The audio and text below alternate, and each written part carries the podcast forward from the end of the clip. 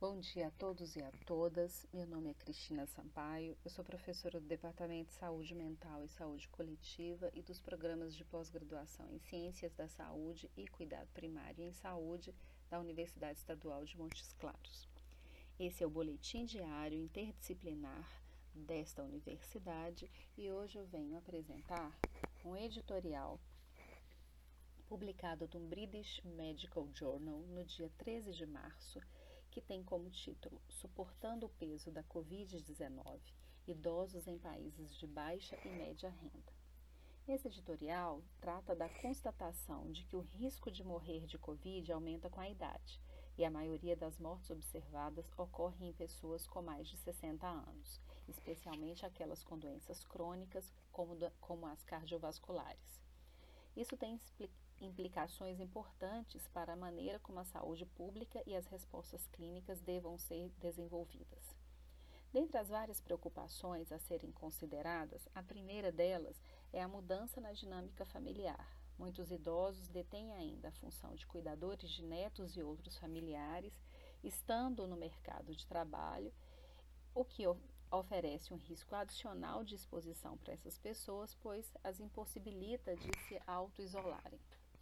Uma segunda preocupação é de que agora um número crescente de pessoas idosas está sendo atendida em casas de repouso ou asilos e que alguns desses não são regulamentados, oferecendo cuidados de qualidade muito baixa em assistência.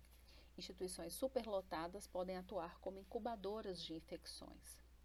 Já existem evidências que implicam casos de repouso na disseminação desse vírus em países de alta renda e não seria surpreendente se a ameaça fosse ainda maior em países de baixa renda.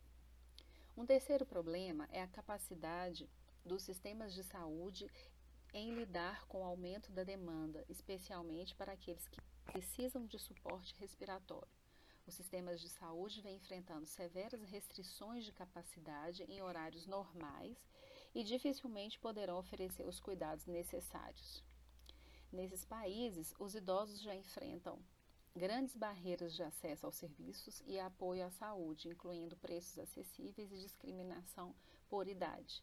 A disseminação global da Covid-19 e seu efeito desproporcional sobre as pessoas idosas correm o risco de aumentar a desigualdade nos sistemas de saúde e a maior marginalização das pessoas idosas. A capacidade dos sistemas de saúde nesses, nesses países de rastrear e muito menos tratar Covid-19 será muito limitada.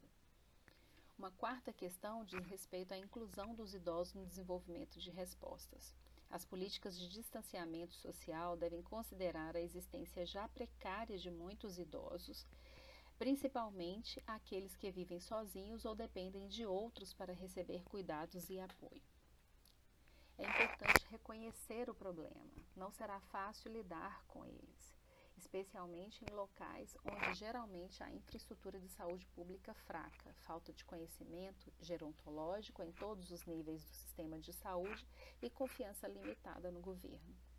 No entanto, o primeiro passo seria reconhecer que esses problemas existem é importante pensar no desenvolvimento de, do planejamento nacional e global da Covid-19 e um grupo global de especialistas em idosos deve ser formado para apoiar com orientação e resposta ao vírus em instalações residenciais e em ambientes domésticos.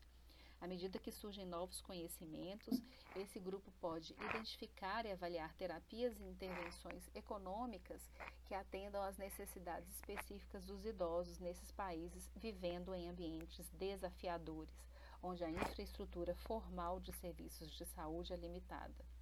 A Covid-19 tem radicalmente mostrado sobre as prioridades globais em saúde e um grupo de especialistas em idosos pode ser muito útil.